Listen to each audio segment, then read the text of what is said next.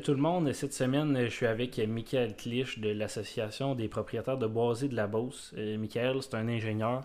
Euh, tu as gradué en quelle année, toi, Michael? 2016. Ok. Ah, même année que moi, dans le fond. Moi, j'ai gradué au DEC, puis toi, tu as gradué euh, au bac. Euh, dans le fond, Michael, lui, il travaille à l'association. Ça va faire ça va faire quoi, trois ans? Ça va faire deux ans cette année. Ok, que je deux ans. Un petit peu plus que deux ans. OK. Dans le fond, Michael, lui, est conseiller à Séricole. Il s'occupe un peu de l'équipe de conseil à Séricole de l'APBB. Puis euh, c'est ça, il va, il va raconter un peu qu'est-ce qu'il fait comme travail, puis euh, parler de son parcours euh, scolaire puis professionnel. Fait que moi, dans le fond, je vais, je vais commencer tout de suite en te demandant, toi, c'est comment tu as été introduit à la foresterie là, quand tu étais jeune, tout ça. T'es t'es un petit gars de la Beauce, fait que tu étais un peu proche de la, de la forêt, fait que ça l'a aidé. Oui, oui, en fait, euh, je te dirais que moi, j'étais plus proche du milieu agricole que forestier. là. Ouais. Euh, j'ai travaillé sur des fermes, dans des sucreries quand j'étais plus petit. Euh, puis euh, j'ai tout le temps baigné là-dedans, là, plus particulièrement le milieu acéricole. là, la- Écoute, on a couru les érables à Chaudière, Jument, on a fait tout un petit peu les systèmes d'exploitation là, dans une petite érablière. Ouais. Puis euh, progressivement, je me suis intéressé plus à la foresterie euh, globalement. là. On parle de résineux, feuillus. Ouais. euh, Parce que toi, dans le fond, euh, tu viens de Vallée-Jonction, tu as grandi là, mais votre érablière familiale était où? On en a présentement deux, une à Saint-Odilon. Ben, à Saint-Joseph, à la limite de Saint-Odilon, Ok. et euh, une à Vallée-Jonction. Ok. Bon. Puis vous exploitez là, combien d'érables, là, combien d'entailles en ce moment là? On doit être rendu entre 4 et 5 000 environ, là, Ok. tout est partout. Ça fait quand même un petit peu pour s'occuper, ça. C'est assez, c'est assez Ouais. en plus du reste. Ok. Toi, dans le fond, euh, là, tu as fait ton, ton parcours scolaire, euh, on va dire traditionnel. Puis quand tu as sorti du secondaire, euh, qu'est-ce qui a fait que tu t'es dirigé vers un parcours d'ingénieur forestier, là, dans le fond là? En fait, euh, pour être euh, tout à fait honnête, là, euh, je savais pas trop exactement si j'allais devenir ingénieur forestier ou pas.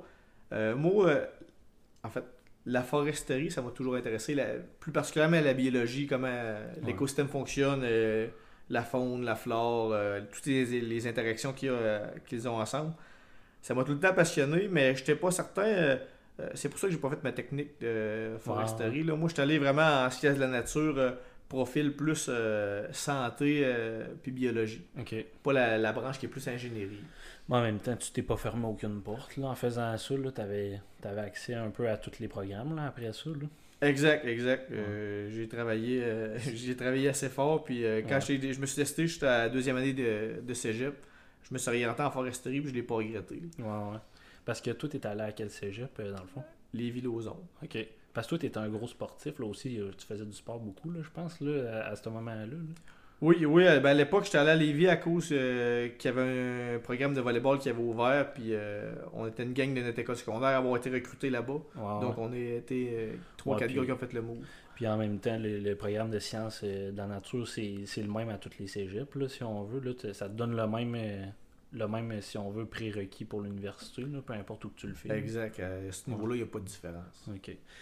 Bon, euh, toi, dans le fond, là, tu t'es dirigé vers le programme de, de- de- si on veut, d'ingénieur forestier. Tu as fait euh, quel volet, dans le fond, de, du bac, là, toi? Il y a, tro- il y a trois volets. T'as- Tu choisi l'aménagement? Oui, oui, euh, tu m'as Ouais. bien cerné. Ouais. Euh, moi, je suis rentré en aménagement. Puis, euh, c'était. J'ai jamais été un gars d'opération. là. Tu sais, moi, c'est. Ouais. Le volet aménagement, c'est ce qui était le plus proche de la biologie qui m'intéressait au départ.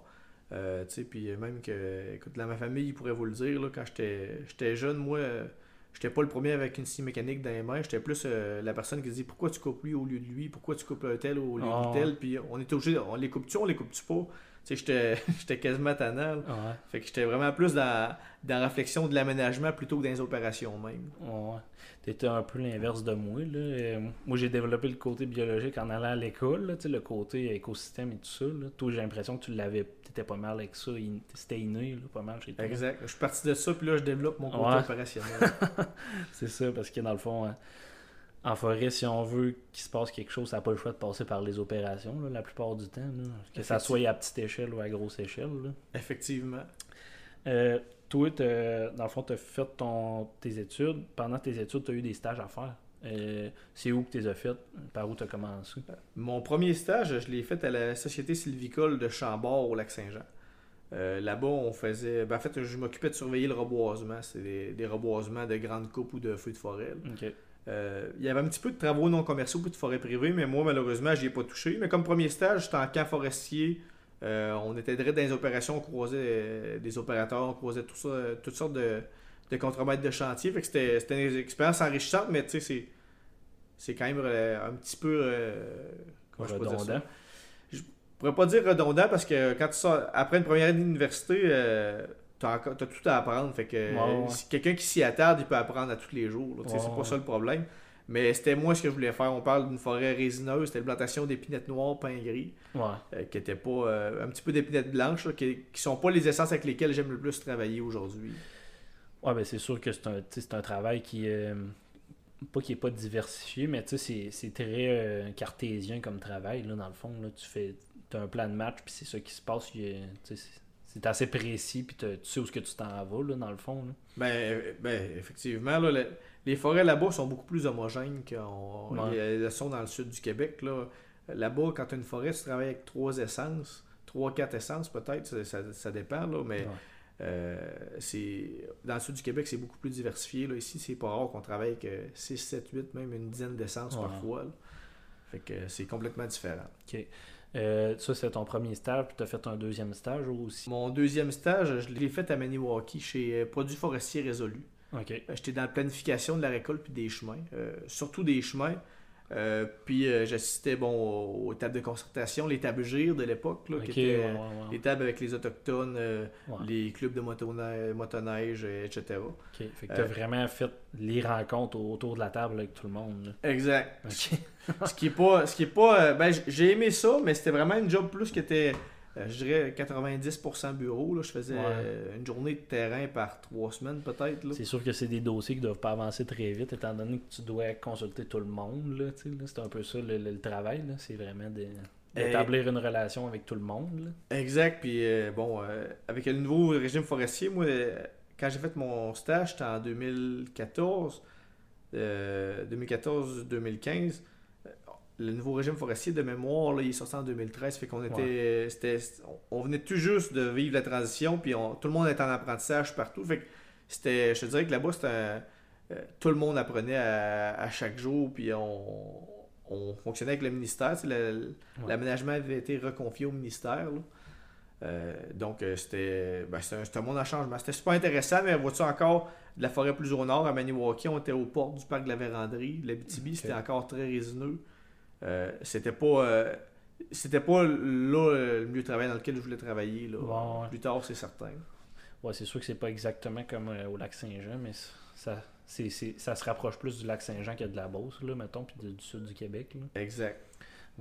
Je peux comprendre ça. Dans le fond, là, euh, on est rendu un peu à- au moment où tu vas entrer sur le marché du travail. Euh, Peux-tu me parler un peu de ton expérience, de toi, comment tu as approché le marché du travail, puis comment c'est arrivé ton, ton premier emploi, là, dans le fond, là, comme ingénieur? Euh, ben, en fait, euh, moi, euh, ça s'est plus. euh, tout s'est plus décidé à mon dernier stage. là. Euh, mon dernier stage, j'étais allé à l'Association des propriétaires de boisés de la Beauce.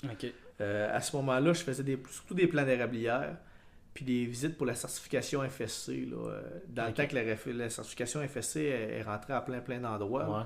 on faisait des, des visites de suivi. Euh, puis j'ai vraiment, vraiment travaillé, j'ai vraiment beaucoup aimé travailler avec euh, les propriétaires privés. Euh, le contact client, le côté un petit peu explication, coaching, puis de- aussi de voir les, les gens, comment ils travaillaient leur forêt, qu'est-ce qu'ils faisaient, puis veut, veut pas, la forêt, c'est spécial dans le sens où les, les forêts du sud du Québec évoluent à une vitesse beaucoup plus lente que, que, que l'échelle d'une vie humaine. là. Fait Ouais, que, ouais. Euh, tu sais, des fois, on fait, on fait une intervention en forêt, euh, dans une forêt qui a 15-20 ans, euh, puis euh, tu sais, euh, elle va être juste à couper, mais qu'elle ait 70 ans, ben, crime, ça se peut que ce soit pas toi qui la coupe. Fait que tu Ouais. verras pas nécessairement le résultat tout le temps de ce que tu fais. Fait que c'est intéressant d'en visiter plein. Ouais. De gens qui ont fait des expériences comme ça, ben, t'apprends beaucoup plus vite. Ouais, puis. Moi, je trouve ça le fun aussi, ton, ton parcours de, de stage, parce que je pensais au début que tu avais juste fait deux stages. Dans le fond, là, tu as fait, fait trois stages complètement, di- ben, complètement différents, on peut dire ça, oui. Les, Mhm. les trois stages sont différents. Fait que ça t'a donné une meilleure perspective de ce que tu voulais faire, là, vraiment comme, comme travail là, d'ingénieur. Là. Puis toi, c'est vraiment sur les, si on veut, l'interaction avec les propriétaires privés de terrains privés, puis au sud, travailler au sud du Québec, c'est ça toi qui t'a allumé le plus, là, dans le fond. Vraiment. OK. Euh, là, bon, on est, comme, comme j'ai essayé d'amener tantôt, on est rendu à parler un peu de ton entrée sur le marché du travail. Toi, tu avais fait ce stage-là à l'OPBB. Tu t'es dit, moi, je me dirige vers la forêt privée. Euh, tu t'es dirigé vers quelle région en premier? C'est où que tu as commencé ça? Ben moi, il y, avait, il y avait trois régions qui m'intéressaient particulièrement. Tu avais la région de Port-Neuf, parce que je trouve que c'est une région qui est super, super belle. Euh, tu avais l'Estrie, qui est une région, euh, autant l'Estrie, je parle autant de, dans le coin de Sherbrooke que dans le coin de Mégantic. Puis tu avais la Beauce, d'où j'étais natif. personnellement, il y a plusieurs raisons qui faisaient en sorte que j'aimais mieux m'expatrier puis revenir après que faire l'inverse. J'avais le goût de vivre euh, d'autres expériences puis, euh, puis voir d'autres types de forêts. Fait que je visais beaucoup l'Estrie puis Port-Neuf. Euh, puis bon, on était chanceux, nous autres, qu'on est sortis de notre bac, on était à peu près 25 à graduer. puis vois-tu, les ingénieurs que j'ai remplacés, ils étaient environ 150, peut-être 120, 150. Fait que il y ah avait une pénurie d'ingénieurs forestiers un petit peu quand, on est sorti. Fait que nous autres, ça a été super facile de se placer.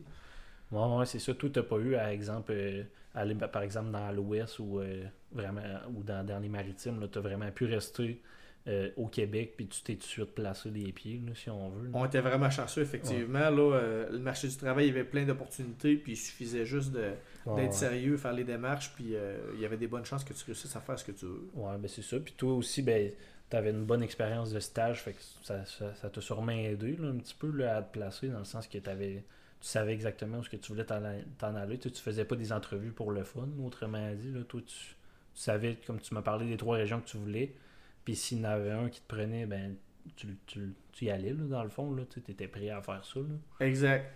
Euh, puis euh, je te dirais que moi, personnellement, ce qui m'a beaucoup aidé, c'est d'avoir vécu ce sur, sur des. Euh, ben, écoute, moi, je suis, je suis fils d'un propriétaire, euh, ben, deux propriétaires de forêt privée.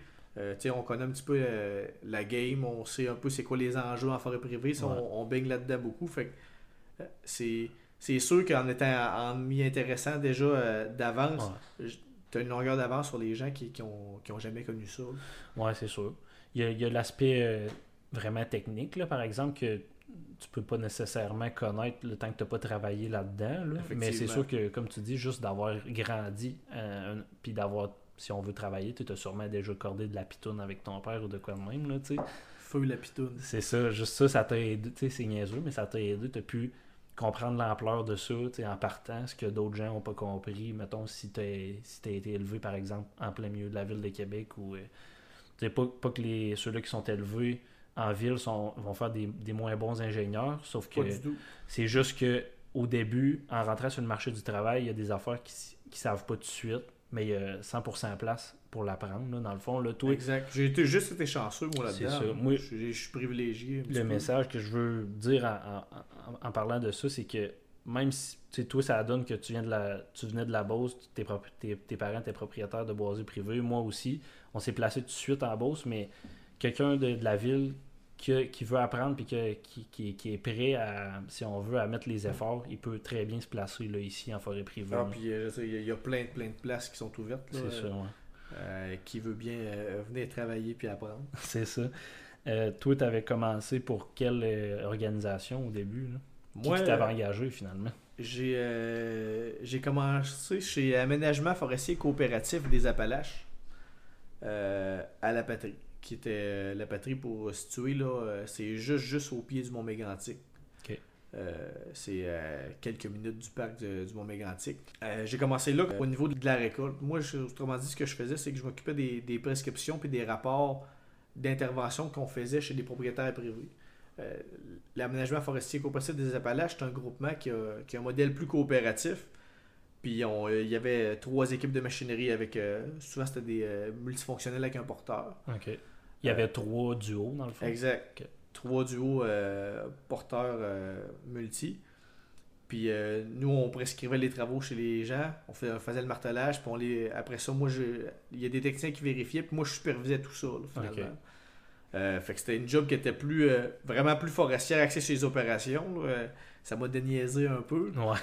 Mais, euh, mais c'était, écoute, euh, j'ai une super belle expérience de travail là-bas. là. L'équipe était super, super dynamique. On avait plein de projets. Euh, puis, euh, Toi, qui- toi, c'était quoi le territoire qui était desservi là, euh, pour te- où ce que tu travaillais dans le fond? Parce que vous étiez à l'extrémité est un peu de l'Estérie, là, dans le fond. Exact. Nous autres, on, a, on accotait les lignes, là, à- c'est à Chartierville et compagnie. On Ouais. descendait jusqu'à Lac Mégantic. Ouais. On s'étendait jusqu'à Stornoway, jusqu'à 108 finalement. que- Ok. On avait touché à 108. Puis euh, au nord, on arrêtait là, euh, dans le coin de Sainte-Marguerite de Linwick. Puis euh, dans, dans ces eaux-là. là, C'était quand même un territoire assez vaste. C'est très grand comme territoire. Ouais. C'était très très forestier aussi. Pas un coin qui était très très peuplé. là. Ouais. mais écoute, le potentiel forestier de cette région-là, il, il est immense. là. Ouais, puis comment, je- comment je pourrais dire ça, entre guillemets, le bois il pousse là, là-bas. Là. Oui. Oui. quand tu descends dans les vallées, puis tout ça, là, c'est des climats qui sont vraiment propices, d'un à la diversité, mais de deux à la croissance très rapide des arbres. Là. Ben, en tout cas, moi, des, de ce que j'ai expérimenté en allant un peu à ces places-là. là. Oui, la croissance est bonne. On est dans le sud du Québec quand même. Ouais, c'est sûr. Le climat est assez. Tu sais, l'hiver, il y a des endroits que c'est beaucoup moins rude que, par exemple, si on, on parle de Port-Neuf ou. euh, Effectivement, je te dirais que le, le- autour du Mont Mégantic, ce qui joue un petit peu en déf- défaveur de ce secteur-là, c'est que ça ressemble quand même passablement à la Beauce dans le sens où on est plus au sud, mais on est un petit peu plus en altitude aussi Ouais, ouais, autour du. Mont Mégantic. Fait que ça se ressemble quand même, mais on est quand même plus productif, je pense, au niveau forestier euh, que, qu'en Beauce ici. ok, ok. Bon. Euh, toi, dans le fond, t'es resté là pendant combien d'a- d'années, là, t'as travaillé là? Moi, j'étais là trois ans. Ce qui a, ce qui m'a, euh, je pensais, je savais pas, euh, j'ai jamais, j'avais jamais prévu revenir. Je savais pas quand est-ce que j'allais revenir euh, dans, dans- le coin ici. Ce qui a fait que je suis resté euh, trois ans puis que j'ai, j'ai failli rester beaucoup plus longtemps, c'est euh, en 2016, il y a eu des émissions de contingent. Ouais. Puis euh, la coopérative là-bas, on avait été pigé pour euh, démarrer un 16 000 en taille, puis j'étais tombé responsable de ce projet-là. Sur vos terres, Ouais. à la cour. Sur les terres de la coop.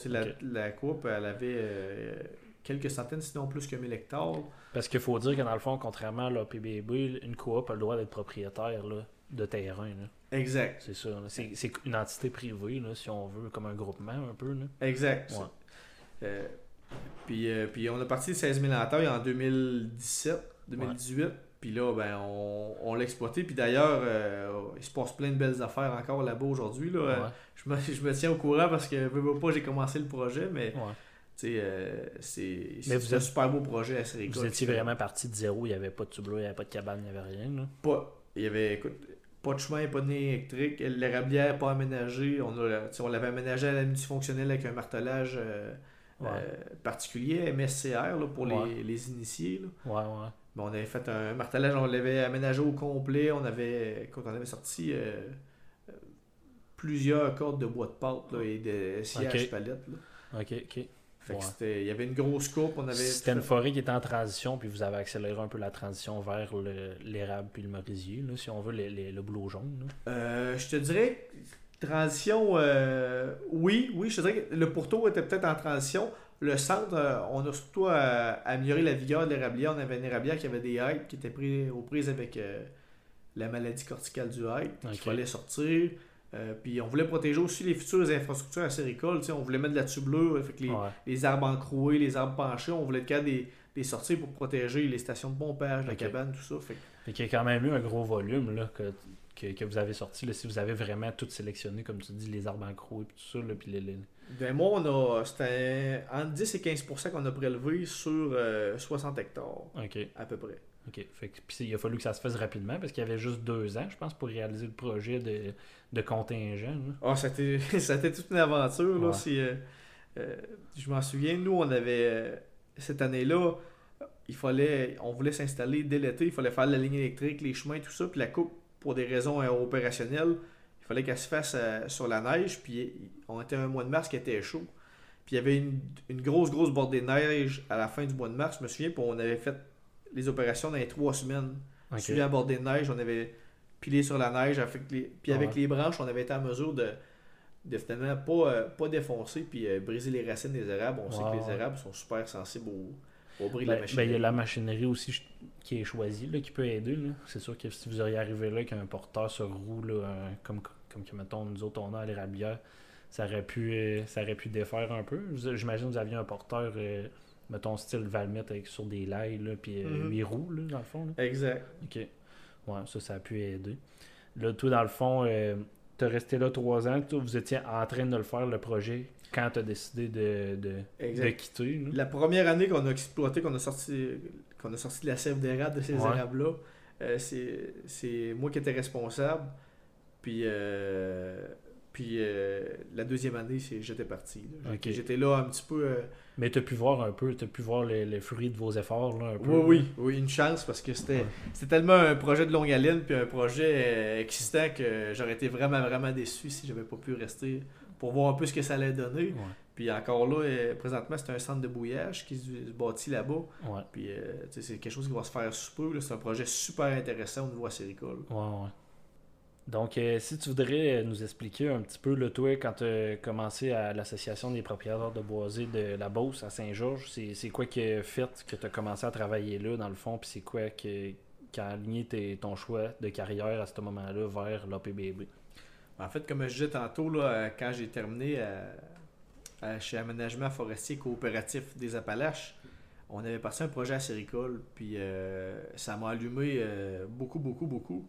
Puis nous, on avait des érablières familiales, puis euh, bon, euh, ce qui, ce qui m'allumait le plus finalement, c'était tout ce qui touchait les érablières. Ouais. Puis euh, à l'association, en même temps, là, il, il y a un poste qui s'est ouvert. Puis euh, je me suis donné à être en contact avec euh, le directeur général dans, je dirais, l'année qui a suivi la première année d'exploitation. Euh, puis il cherchait quelqu'un pour combler un poste de conseiller acéricole. Puis écoute, c'était le poste parfait pour moi qui correspondait à, à mes aspirations puis à un peu à ce qui me passionne de la foresterie, là, qui Ouais, est euh, l'aménagement des érablières. Donc, euh, écoute, ça a été difficile. J'ai, pas quitté un emploi que j'aimais pas. J'adorais Ouais. ça là-bas. Puis, j'y j'y serais bien encore aujourd'hui, mais je suis encore mieux où ce que je suis aujourd'hui. Je suis plus sur mon X ici. OK. Parce que dans le fond, moi, je, je te cerne un peu, dans le fond, c'est que toi, tu aimes vraiment la, la- la biologie, la perpétuité de la forêt, puis la sériculture, c'est un peu ça. C'est d'exploiter une forêt pour la sève à perpétuité. Fait que toi, le plus que tu vas travailler là-dedans, le plus que tu vas être content. Puis en devenant un conseiller à séricole, ben, autrement dit, tu peux pas t'épanouir plus que ça. Là. Toi, tu es, tout le temps, autrement dit, en train de, de, si on veut, de visiter des érablières, puis de, de proposer des améliorations aux gens, puis de, de baigner là-dedans, là, si on veut. là. Ah, puis j'irai encore plus loin que ça. là. La forêt feuillue, euh, ben, tu sais, juste la foresterie au Québec, là, le- Ouais. on n'a pas une longue histoire de recherche forestière puis de, Ouais. d'essais-erreurs. Là. On, a encore beaucoup, beaucoup de choses à apprendre. Je dirais, euh, dans, en Ontario, dans les maritimes, puis dans le nord-est des États-Unis, là, il se fait beaucoup de recherches, au Québec aussi. Puis, à chaque année, euh, l'équipe acéricole, on, on se renseigne, on apprend, on se forme, puis on, on affine nos, nos techniques, notre martelage, euh, Ouais. notre sélection de tiges. Euh, puis aussi nos, nos techniques de collecte de sève. là. On- moi, je m'intéresse beaucoup, beaucoup à la tubulure, euh, Ouais. au système de pompage, les séparateurs, les les, les évaporateurs, tout ça. Fait que, Rendre le système efficace. Là, exact. ouais. La sériculture, c'est un domaine méconnu. je dirais au niveau scientifique. tu sais, ici, euh, on est le royaume de la PME. tu sais, à- Ouais. Il y a beaucoup, beaucoup de petits producteurs qui ont leur propre technique, leur propre euh, manière de faire. Puis c'est pas uniforme comme euh, dans d'autres domaines agricoles, comme le domaine laitier, par exemple. ou, Ouais, c'est ça, il n'y a pas de marche à suivre précise. là. Il y a beaucoup, beaucoup de variations, dans- non seulement dans les systèmes de collecte, mais de la façon d'exploiter la forêt là, aussi. là. Mm. Avant qu'on rentre trop dans, dans- dans les détails de ton travail de conseiller séricole, si tu voudrais me un peu me faire, euh, dans le fond, un topo de l'APBB. Toi, tu es dans le- vraiment conseiller séricole, mais il y a beaucoup d'autres services que l'APBB fait, là, puis il y a beaucoup d'autres, dans le fond, il y a beaucoup d'autres employés qui font complètement d'autres choses que toi, qu'est-ce que tu. C'est- Peux-tu me faire un petit peu une, une énumération des services de l'APBB?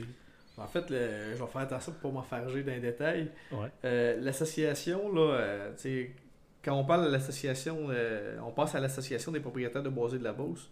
Euh, les, gens ils pensent souvent aux mises en marché du bois de pâte puis des services forestiers, mais en fait, euh, le, plan conjoint là, qui concerne là, euh, tout ce qui est la, commercialisation du bois de pâte, les formations informations, puis tout ce qui est activité de représentation des producteurs, c'est c'est un mandat qui a été confié à l'association, puis c'est une entité complètement euh, distincte, là, qui a une comptabilité puis des AGA euh, Ouais. distincts. là. Le plan conjoint puis les services d'aménagement là, sont complètement séparés. Euh, ce qui est pas facile à concevoir des fois parce qu'on est dans le même bâtiment, là, mais en Ouais. réalité, c'est comme si on était on est deux moitiés de bâtisse qui se parlent pas.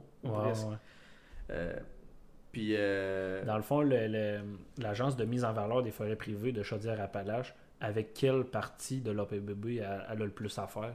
À faire avec les services forestiers. Ok. Autrement dit, tu as, le plan conjoint qui, est, comme Ouais. je disais, là, qui était mise en marché, euh, représentation des producteurs, etc. Puis de l'autre côté, tu as, le, t'as les, le conseiller forestier finalement Ouais. qui offre des services euh, de conseiller forestier, des services de conseiller acéricole pour les érablières, un service d'évaluation, euh, euh, puis qui offre aussi depuis peu là, des, des services de clé en main pour, puis de mise en vente du siège. là. Ok, ok.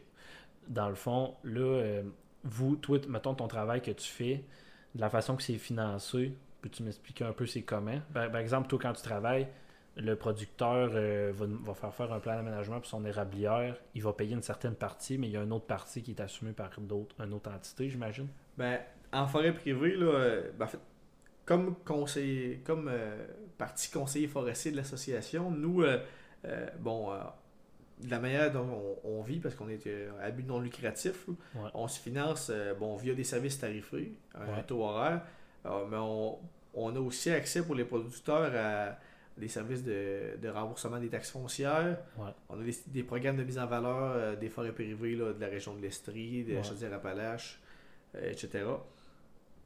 On a les services, puis on a aussi des services euh, pour la partie acéricole, on bénéficie des subventions agri-conseil. Ouais.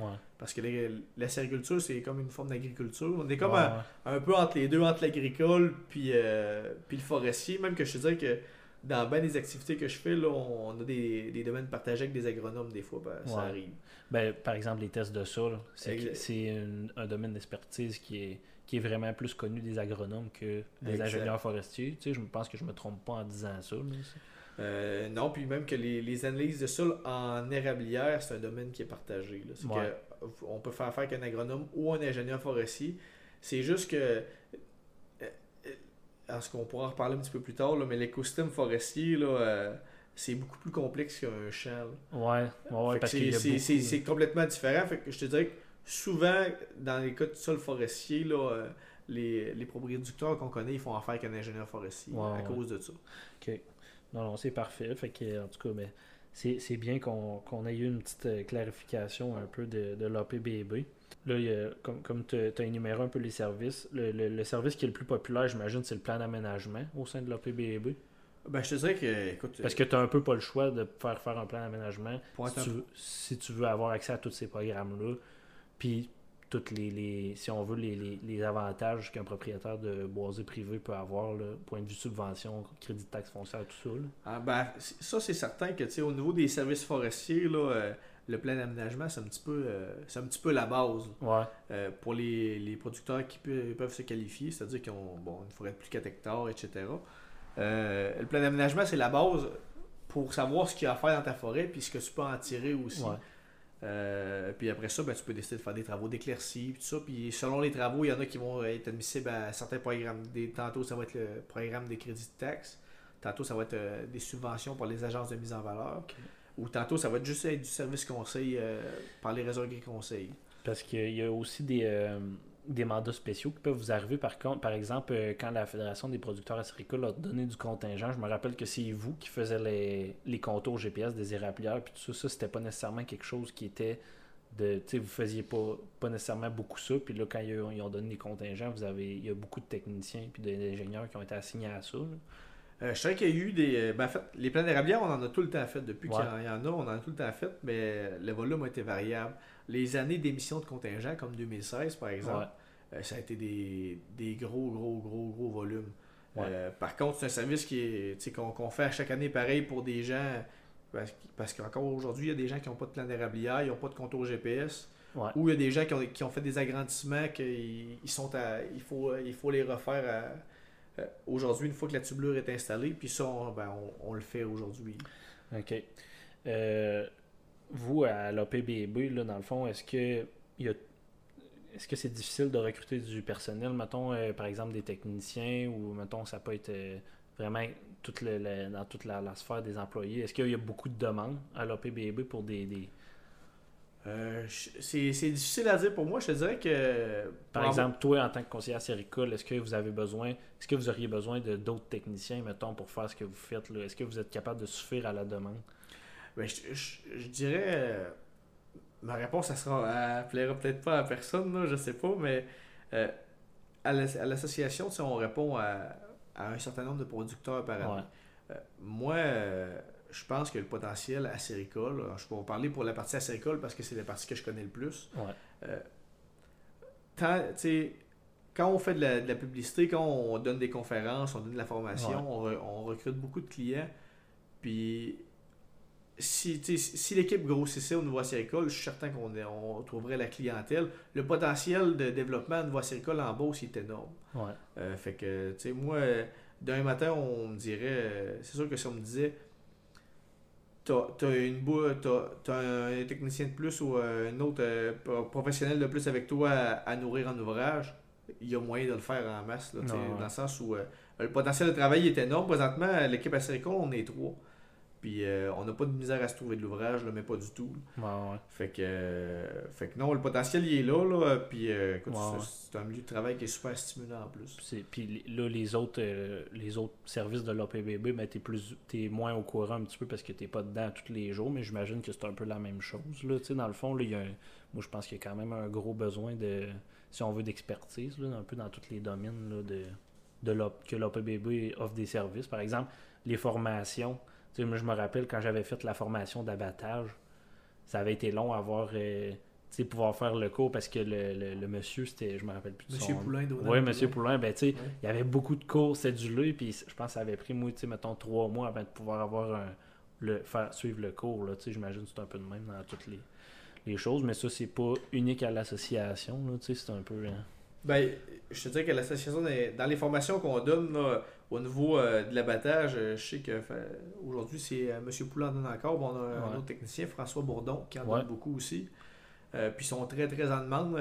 au niveau acéricole, les formations que, que nous, on, donne, l'équipe acéricole, l'entaillage, c'est super, super populaire. On a plusieurs groupes. Là. On a 5-6 cédulés au courant de l'hiver. Il y a des formations qui sont, sont populaires année après année. Euh, puis euh, il y a même des gens qui reviennent pour euh, mettre à jour les connaissances parce qu'on on le sait, d'une année à l'autre, les connaissances, ça évolue rapidement. Ouais, Ben oui, c'est sûr. Juste sur l'entaillage, il y a tellement d'affaires qui évoluent.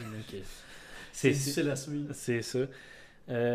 si tu voudrais me parler un petit peu de toi et ton travail, dans le fond, dans ton day-to-day, mettons, tu commences une journée, supposons qu'on va commencer, mettons, en ce moment, à cette partie-là de l'année, en octobre, qu'est-ce que tu fais, mettons, principalement ces temps-ci? Ben, depuis l'an passé, c'est particulier parce qu'à à ce temps-ci l'année, je dirais qu'on ferait euh, des plans bière, du martelage, on termine les derniers tests de sol, hein, je dirais jusqu'au début novembre, jusqu'à temps que le sol gèle puis qu'on on, s'en dure plus les mains au froid. Mais, euh, fait que je dirais qu'à ce temps-ci l'année, c'est surtout martelage, plan d'érablière.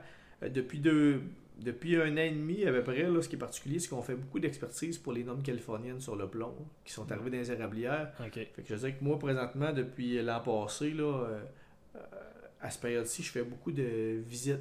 Ok, fait que tu vas vraiment dans les cabanes, tu mettons le petit. toi, tu testes-tu vraiment les soudures puis tout ça, voir si c'est correct? J'ai le matériel pour tester les soudures, les peintures, tout ça. Sont, autrement dit, nous, notre rôle, on fait un petit peu les visites conseils que je pourrais dire. Là. Ouais. C'est qu'on va dans une cabane, puis on, suit tout le trajet de l'eau d'érable, puis on dit, on évalue chaque pièce, chaque matériau, s'il est conforme ou pas conforme à la norme californienne, puis on produit un rapport avec des photos pour que le producteur puisse s'enligner pour être prêt. Parce qu'on sait que le, la date butoir pour les normes californiennes, c'était octobre 2020. Ouais. Fait que là, on, on vient de tomber en retard. Fait que c'est le temps présentement de, pour les gens qui sont pas conformes de, de faire les dernières mises à jour dans le système de récolte. Tu penses-tu que, mettons, s'il y a des, gens qui sont pas à jour, puis qu'il y a vérification par, par les acheteurs, il pourrait avoir, mettons, des pas des sanctions, mais mettons qu'il pourrait avoir des réprimandes là, au niveau du, euh, des acériculteurs au Québec? C'est euh, super difficile à dire, euh, dans le sens où les, ce dossier-là, c'est un dossier qui, est, qui a fait. Ben, c'est sûr que c'est plus géré par la Fédération des producteurs Exact. agricoles, là, ça je comprends, mais je, c'est juste pour savoir un peu ton opinion, là, dans le fond. Toi, Ben, personnellement, j'imagine qu'à un moment donné, ils n'auront pas le choix. euh, bon, soit il, va, soit il va y avoir beaucoup de vérifications, puis il va, avoir, euh, il va peut-être avoir des, des petites sanctions. Mais moi, je pense que plus réalistement, ce qui risque d'arriver, c'est que le sirop va être séparé. Ah, Selon les déclarations des producteurs, il va y avoir du sirop qui va être conforme, non conforme. Ce qu'on voulait, j'imagine, éviter au début parce que la gestion de ces barils-là, euh, Ouais. je je suis pas, spécialiste, puis je connais, je travaille pas dans les entrepôts de la fédération, mais euh, il faut se figurer qu'on travaille avec du sirop qui est du doré, du ambré, du foncé, du très foncé, là, la nouvelle Ouais. classification. Là-dessus, on a du bio, non bio. Là, on va avoir du conforme, non conforme. Fait que ouais, le nombre de le- piles va exploser. Pas juste ça, dit- là tu vas avoir euh, toutes Les les VR, les défauts de saveur, et tu vas avoir des non conformes puis des conformes. Fait que Ah, là, ça va, ça va tout doubler en. Tout ce qu'il y a déjà, le nombre, il y a déjà vraiment beaucoup de catégories, puis là tu vas tout doubler ça dans le fond. Ah, ça va... Je trouve ça très très difficile comme dossier, mais euh, je dirais que pour faire beaucoup de visites, euh, je suis assez optimiste. Les gens que je rencontre, euh, Ouais. euh, on part pas tous du même, du même pied d'égalité. Il y a des cabanes que, écoute, c'est- nœud, Ouais, c'est ouais. tu sais, c'est- c'est alimentaire à grandeur. Puis il y en a d'autres que c'est des cabanes ancestrales où, ben là, crème, il y, a, il y a un bout de chemin à faire entre euh, garder l'aspect, euh, on va dire, champagne traditionnel, puis Ouais. euh, le, le conforme. Ouais, ouais, c'est sûr. Ben, ben, en tout cas, moi, je- moi j'en pense à certaines, là, que, certaines cabanes là, qui sont dans, dans notre coin à Frampton. Puis, euh, tu sais, il y en a qui, mais qu'il y ait une inspection ou qu'il y ait des réprimandes, ben, va falloir que soit qu'ils changent tout, soit qu'ils ferment. Un moment donné, il n'y aura pas d'entre-deux. Puis des petites cabanes, mettons, de 1500, 2000 en taille. Tu sais, j'ai bien peur que. Il y en a qui abandonnent un petit peu là, parce qu'il y en a qui ont tellement pris de retard. Ils ont des bassins galvanisés, des, des, tout le- le, la tuyauterie, mettons, qui est en cuivre ou des choses comme ça, ben, ça, ça va être, ça va être vraiment des, des, des cas que s'il y a des inspections ou s'il y a, par exemple, des réprimandes, eux autres, ils n'auront pas le choix de, de se conformer à 100%, puis ça va coûter des, des gros sous, si on veut. C'est sûr, il y en a qui vont des, des choix d'entreprise à faire. Par contre, euh, je pense que c'est un passage obligé. Euh, mine de rien, on, on est dans la production alimentaire. Bon, c'est tout. Ben, c'est pour la crédibilité de l'industrie, un peu. Là, Exact. On n'aura pas le choix. Puis, tu sais, il y a plusieurs années, je me souviens, euh, j'en avais entendu parler pas mal au niveau des laiteries dans les, dans Ouais. les fermes. Puis, puis crime, aujourd'hui, on retournerait pas en arrière. C'est pareil. J'imagine que. C'est- ben, on sait, personne ne le sait. Peut-être qu'un jour, on va être amené, à, à être alimentaire. Puis là, ça va être une autre couche encore au-dessus. Mais écoute, ça, seul l'avenir nous le Ouais. dira. Là. Puis écoute, quand ça arrivera, bon, on sera là pour aider les producteurs à, à améliorer le- leurs infrastructures. Fait que là, toi, t'es occupé pas mal avec ça ces temps-ci, euh, si on veut, le, le- la conform- conformité des cabanes. Euh, Penses-tu qu'à l'hiver, ça va être encore ça ou tu vas embarquer plus sur d'autres choses, là? Euh, écoute, euh, il y a plusieurs choses qui s'en viennent là, euh, puis euh, on, on vit dans, on va dire dans une période d'incertitude avec Ouais. le COVID, la COVID-19. Euh, moi, tu sais, il, il va rester des plans d'érablière à faire, un peu de martelage à faire quand même. Là. On a fait un peu moins l'hiver parce que c'est- Ouais. beaucoup moins évident à cause de l'absence des feuilles. Ouais. Mais euh, oui, moi je m'attends à faire encore, encore cet hiver là, euh, sans problème. Mais euh, écoutez, à, à chaque année, on profite aussi de l'hiver pour euh, améliorer nos techniques de travail, nos, euh, nos tablettes, euh, met- mettre en branle nos prochaines formations, ref- Ouais, mettre- ouais. faire de la mise à jour. Fait que, euh, l'hiver, il y, a, il y a beaucoup de projets div- différents. Je te dirais que on fait beaucoup, c'est beaucoup plus bureau l'hiver que, que l'été. L'été, des fois, on fait plus du 70% terrain, 30% bureau. euh. Ok. Bon, ben, c'est là que je m'en venais un peu, là. Le fond, c'était pour ta, ta distribution de temps, comme tu dis, l'été. Tu dis c'est 70% terrain, 30% bureau, puis l'hiver, c'est le contraire, si on veut. Exact. Moi, je dis, au, final, on doit être peut-être peut-être 50-50. Ça, dépend toujours Ouais. des périodes. Là. Sais, je me fie à mes trois dernières semaines. Euh, bon, ben, les visites euh, pour les normes californiennes, j'en ai euh, trois par semaine. Fait que j'ai trois jours de terrain sur cinq. Puis Je suis plus 60% terrain, mais je pense que dans- à- durant l'année, au final, là, on est pas mal plus dans du. Peut-être peut-être 60 bureaux, 40 terrains ou du 50-50. Ouais, Ça, ouais. ça dépend toujours. Mais c'est quand même pas super, là, je veux dire. Par- Par exemple, pour toi, pour un travail d'ingénieur, si tu travaillerais, mettons, au public, probablement que ça serait beaucoup moins terrain que ça. Là. Ben, je te dirais que ce qui est le fun, c'est aussi qu'on. Moi, ce que, ce que j'aime le plus, c'est que souvent, dans l'équipe, moi, j'aime ça euh, aller vérifier les, les terrains qui sont compliqués. Les... Ouais. Je donne un exemple, une érablière qu'on a 15 essences. euh, Une érablière qui est une coupe totale avec euh, euh, du cerisier, des freins, des tilleuls, beaucoup, Ouais. beaucoup d'essence. Ben là, ça, c'est- plus challengeant au niveau de l'aménagement. Fait que ça, ces cas-là, je vais, je vais aimer ça aller les faire. Puis, euh, puis je choisis plus mes cas. Puis, euh, veux ou pas aussi, je fais, Ouais. euh, je fais de la surveillance là, de l'équipe technique. Ouais, ouais. Là, ça, on a parlé de l'hiver, le printemps. Tu vas-tu dans les cabanes pendant le temps des sucres ou plus ou moins, tu sais, vu que le monde sont comme occupés vraiment à faire la production de sirop d'érable? Euh, je te dirais qu'on travaille à être plus présent durant le temps des sucres. Ok.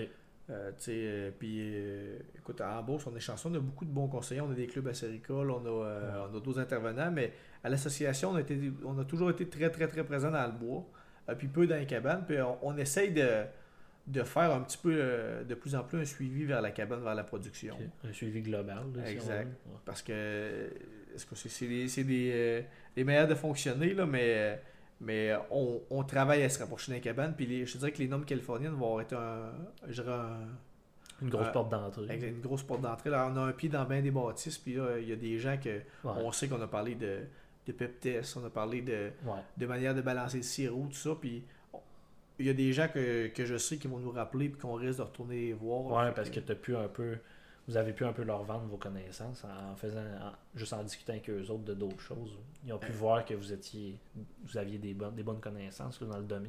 là. Effectivement, puis je dirais que c'est c'est c'est super trippant parce que même si le- les normes californiennes, ça a été un petit peu. euh, ça a été plate, ça n'a pas été des visites qui étaient tout le temps le fun à faire dans le sens que des fois, on a, on a un peu. euh, les gens ont un peu une perception qu'on est là en- comme un rôle de coercition, qu'on est là pour taper ses doigts, mais en réalité, euh, c'est surtout une opportunité de s'améliorer. Puis il y a bien des gens qu'on Ouais. on les a fait penser peut-être à, à changer de manière de produire pour que ça aille mieux aussi. Puis au final, c'est gagnant-gagnant Ouais, ouais. pour nous autres et pour les clients. Ouais, ouais. Euh, quand quand là, vous arrivez en tant que conseiller à Sericole, puis tu arrives, de, mettons, de, un endroit que, tu sais, mettons, le monsieur, il fait faire un plan d'aménagement parce qu'il est obligé pour telle ou telle raison, il veut agrandir son contingent, peu importe. Puis, mettons, il y a des gens qui sont.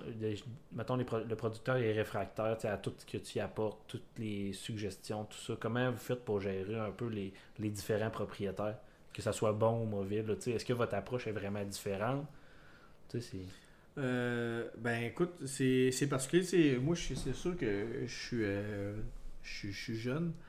Euh, tu sais, ça, fait 5 ans que je travaille. Ouais. Je suis sur le marché du travail. Fait que des fois, c'est pas tout le temps évident, c'est certain. Là, euh, quand quand tu as des, des gens qui exploitent les- une forêt de père en fils depuis euh, des générations, puis que tu arrives et tu dis, je suis pas sûr que c'est bon, ben c'est sûr que ta crédibilité est à établir. Tu as, des preuves à faire, c'est certain. Ouais. Puis c'est normal, c'est tout à fait normal pour n'importe qui de, de critique de remettre en question ce qu'on se fait dire. Ouais. Euh, je te dirais que la plupart du temps, là, euh, ce que- ce- puis ce qui est heureusement, c'est que les gens ils veulent, ils veulent le mieux pour leur forêt. Puis quand tu es capable de leur fournir des exemples ou des, des preuves de ce que tu avances, ben les producteurs ils ont tendance à t'écouter. Ouais, ouais. C'est sûr que c'est comme dans n'importe quoi. Là. Si, euh, si, si tu arrives, tu rentres euh, dans la forêt, dans la rabière d'un propriétaire, puis que tu, tu dis tu fais ça, tu fais ça, tu fais ça, tu fais ça, euh, ben c'est pas ça marche pas avec tout le monde. On a, comme tout le monde, on a toutes des personnalités différentes. Fait que je dirais que il y a toujours un travail de s'adapter à, à la personnalité de l'autre puis apprendre à travailler ensemble, mais euh, la forte majorité du temps, là, les, les producteurs sont super intéressés à s'améliorer, puis ils vont écouter, euh, ils vont écouter ce que tu as à dire. Ouais. Ben, j'imagine que c'est juste une minorité là, qui sont réfractaires, mettons, quand, sais, quand toi t'arrives puis que tu proposes des affaires ou euh, t'es, conseillé. là, dans le fond. Exact. Puis, tu sais, des- puis comme je te disais, des fois, c'est juste une question de personnalité. On, on est trois, euh, on est trois dans l'équipe à école présentement, puis il y a des gens qui disent Moi, je veux faire affaire juste avec cette personne-là parce que Ouais. c'est avec elle que je. ah, J'ai l'impression qu'elle me comprend, puis je la comprends. Ouais, ouais. Il y a un fit. Euh, mais, mais ça, ça fait partie de la game, c'est normal. Non, non, c'est parfait. Euh, là, on, est, on approche de la fin euh, un peu du podcast. Puis dans le fond, moi, euh, comment je veux. Ce que je veux, dans le fond, que tu partages aux, auditeurs, c'est un peu ce que tu aimes le plus de ton travail, ce que tu aimes le moins. Dans le fond, toi, y a-tu un point qui qui vraiment qui ressort? Ben, Tu en as un peu parlé, c'est un peu de voir toutes sortes de, biodiversité, voir du, beaucoup de gens parler à différents propriétaires. Y a-tu vraiment. C'est, quoi que t'aimes le plus là? Tu pourrais mettre le doigt sur l'affaire que t'aimes le plus. Euh, ben, ce que j'aime le plus, là, euh, c'est, c'est sûr que c'est la diversité. Ouais. Dans, une, dans une semaine, euh, souvent, je ne ferai jamais la même affaire. Je vais faire. je vais aller faire du martelage, je vais faire des, des tests de ça sur le terrain. Je vais, faire des je vais faire des évaluations pour les normes californiennes. Des fois, je vais faire des conseils pour l'installation de la tubulure. Ouais. Quelqu'un, un exemple, qui veut se faire une grande carte, une grosse érablière de 10 000 en avec, je sais pas moi, 20, 20 tubes collecteurs, ben, dit, crime, pourrais-tu me les. On peut-tu les, les mettre sur un GPS puis les mettre sur une grande carte? on- Tu fais un petit On- peu de géomatique. Exact. On, on touche à plein, plein de choses. Fait que c'est super varié. Fait que ça, ça de, je suis super reconnaissant de ça. là. Je, suis- je je suis chanceux. Euh, Ah, si je peux faire un petit parallèle. Quand, vous- quand tu fais de la géomatique, toi, est-ce que vous avez déjà, euh, par exemple, utilisé, là, parce que dans le fond, dans mes, dans mes podcasts précédents, j'ai parlé avec un de, un de une personne, Maxime Fortin, que lui, il, est à recherche au LIDAR. Est-ce que Mhm. vous l'utilisez un petit peu à l'OPBB? Avez-vous commencé à l'utiliser, à utiliser ces données-là? Depuis la. Parce que ça peut être quelque chose qui est pratique pour les érablières juste à cause des pentes, là, dans le fond. Tu es capable de savoir précisément les pentes. Là. Ben, je- cette année, c'était la première année qu'on s'est servi du LIDAR pour planifier des infrastructures, de la tubulure, en fait. Quelqu'un qui dit, moi, je suis pas installé, euh, je voudrais m'installer. Ben, moi, j'ai fait sortir les cartes du LIDAR avec toutes les pentes. Ouais. Puis là, j'ai dit, OK, t'as un main qui n'a pas le choix de passer là à cause que t'as une butte là, Ouais. qu'on la voit pas, on la voit pas avec les courbes de niveau, mais il y a vraiment une butte que tu, on peut pas passer. Fait que, Ouais. tu sais, ça a de beaucoup affiné notre planification avant la visite terrain. Ouais, ouais, tu sauves beaucoup de temps sur- rendu sur le terrain. Exact. hein. C'est, moi, euh, c'est un outil qui est extraordinaire, même que je dirais que aujourd'hui, là, quand on fait des, des plans d'intervention au niveau de la tubulure, là, euh, on sort tout le temps une carte de LIDAR. Ah ouais. Depuis cette année, puis euh, J'aurais pas, pensé, j'aurais pas pensé que vous l'utilisiez autant que ça. Moi, je pensais que vous l'aurez utilisé, mettons, dans un cas difficile, mais dans le fond, là, tu es en train de me dire que vous la sortez par défaut si vous faites un plan d'érablière. C'est, c'est relativement récent, là, mais Ouais. on va de plus en plus travailler avec ça. C'est vraiment un outil qui est super, super intéressant. Bon, ben, c'est précis au, au demi-mètre, là, au mètre ou au demi-mètre. Fait que ça, ça te donne une- vraiment une bonne idée là, avant d'aller sur le terrain. là. Exact. On passe quand même les courbes de niveau, c'est précis au 10 mètres, puis des fois en zone agricole au 5 mètres. là. Ouais. Fait que non, non, euh, ça c'est, c'est un super outil, puis, euh, puis c'est, c'est le fun euh, parce que euh, ça nous permet de, de faire un meilleur travail avec les clients. Ok. Euh, puis même, j'ai, tu sais, ça peut être aussi euh, durant le repérage des cours d'eau. Quelqu'un on planifie une coupe forestière chez quelqu'un, puis on dit qu'il faut les il y a des règlements qui sont, qui sont bien précis au niveau des cours d'eau qu'il faut respecter. Ben, quand tu n'es pas sûr, ben, des fois tu regardes le leader dis crime, il y a, il y a une saignée, il y a, il y a un Ouais, cours d'eau ouais. qui est. S'il coule pas d'eau, il est au moins intermittent, là, qui coule une Ouais. partie de l'année. On peut faire de la. On peut, on peut voir ce genre de choses-là avant d'aller sur le terrain, puis de le chercher sur le terrain pour le rubaner s'il y a lieu. Ok, ouais, ouais. Euh, bon, mais ça, ça fait partie de. Ben, ça, ça englobait un peu ce que tu aimais de ton travail. La partie que, que tu aimes le moins, euh, sais-tu. Tu peux, ben, tu peux m'en élaborer, vas-y. Ben, écoute, la- réponse facile, ça serait de dire euh, j'adore tout, puis j'aime tout de mon Ouais. travail. Tu sais, il n'y a pas un travail de parfait. Ouais. Moi, euh, ce que je trouve le plus difficile dans mon travail, euh, c'est euh, c'est parfois faire le suivi, euh, les, les téléphones, Ah, le, le ouais. suivi d'appels. Euh, parce que souvent, la journée, des fois, tu n'es pas accessible. Fait que là, tu Ouais. des téléphones, il faut que tu en fasses le soir. Puis ça arrive, il y a des journées que tu as, 15 appels à retourner ou que tu as Ouais. 5-6 appels. Fait que ça, c'est la partie moins le fun, mais c'est un mal pour un bien dans le sens que si, si tu fais pas ça, ben c'est des clients des fois que tu perds d'une part, mais d'autre part aussi, c'est c'est des interactions que tu as qui peuvent être super intéressantes avec des, Ouais, une ouais. clientèle qui. Je donne un exemple, il arrive de quoi de particulier, euh, un problème euh, durant la saison des sucres ou euh, Ouais. une question, ben, tu peux y répondre vite, puis les gens sont reconnaissants. Puis quand les gens sont reconnaissants, là, c'est, c'est, c'est peu un travail faire ça. là. Finalement, t'es comme, euh, t'es comme le calinet de la sériculture un peu. On essaye. ouais, c'est ça. Non, ben, je suis ben, en tout cas, je suis bien content que, que tu aies répondu à mes questions. Toi, les, un peu, là, comment tu vois ta carrière pour le reste? Là, tu penses-tu de rester à l'APBB puis d'essayer de monter dans les échelons encore? Ou euh, c'est quoi? Comment tu vois le futur? C'est, une bonne question. Moi, ben, j'adore mon travail, puis euh, je, compte, euh, je compte rester, c'est certain. Ouais. Euh, je te dirais que moi, ce qui va, ce qui va faire dans la vie, probablement que je vais avoir envie de changer, c'est quand je vais avoir l'impression d'avoir fait le tour de ma chaise. C'est-à-dire de, de, de, de, stagner au niveau de mes apprentissages. Là, présentement, écoute, l'apprentissage que je fais, euh, c'est infini présentement. Là, que mon cerveau, il fournit pas à, manger toute l'information qui est disponible. Fait que je, suis super chanceux pour ça. Puis, écoute, moi, tant que ça va être dynamique puis que, ça va, que je vais pouvoir euh, me sentir, euh, sentir que je m'épanouis là-dedans puis que j'apprends, je ne verrai pas de, raison de changer nécessairement. Bon, ben, c'est parfait. Fait que je suis bien content d'entendre ça. Moi, euh, je veux te remercier d'être venu au podcast, d'avoir accepté l'invitation. Puis euh, c'est ça, j'aimerais ça peut-être euh, dans le futur parler à d'autres gens de l'APBB pour les autres services que l'APBB offre. par exemple, l'évaluation des, terres. vous avez vraiment beaucoup d'expertise dans, dans beaucoup d'autres choses. Puis j'aimerais ça un peu savoir les autres choses en détail. Mais toi, tu m'as vraiment détaillé ton travail. Puis c'est c'est vraiment parfait comment tu m'as expliqué ça. Puis j'espère que les auditeurs vont avoir aimé ça. Fait que je te remercie beaucoup. merci, c'était super le fun.